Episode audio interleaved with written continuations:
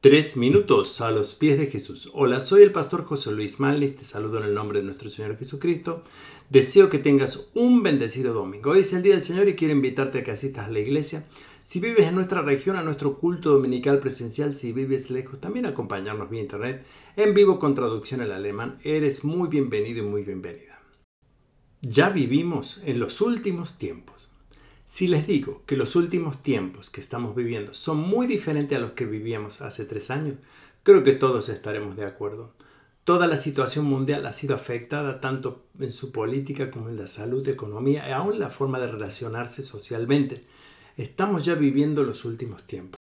Jesús nos dijo en la Biblia que así como Él se iba al cielo a preparar un lugar para los que creemos en Él, así volverá un día a buscar y salvar del sufrimiento a los que hemos creído en Él como Mesías y enviado de Dios para perdonar nuestra condición de pecado y darnos vida eterna.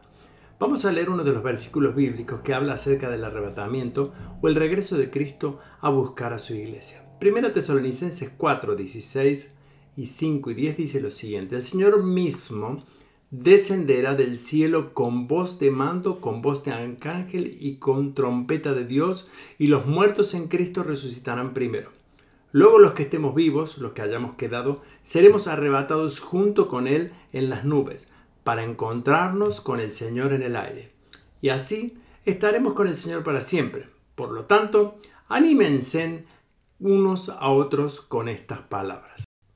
El capítulo 5 dice, Todos ustedes son hijos de la luz y del día. No somos de la noche ni de la oscuridad. No debemos pues dormirnos como los demás, sino mantenernos alertas en nuestro sano juicio. Los que duermen, de noche duermen, y los que se emborrachan, de noche se emborrachan. Nosotros que somos del día, por el contrario, estemos siempre en nuestro sano juicio, protegidos por la coraza de la fe y del amor, por el casco de la esperanza de salvación. Pues Dios no nos destinó a sufrir el castigo, sino a recibir la salvación por medio de nuestro Señor Jesucristo.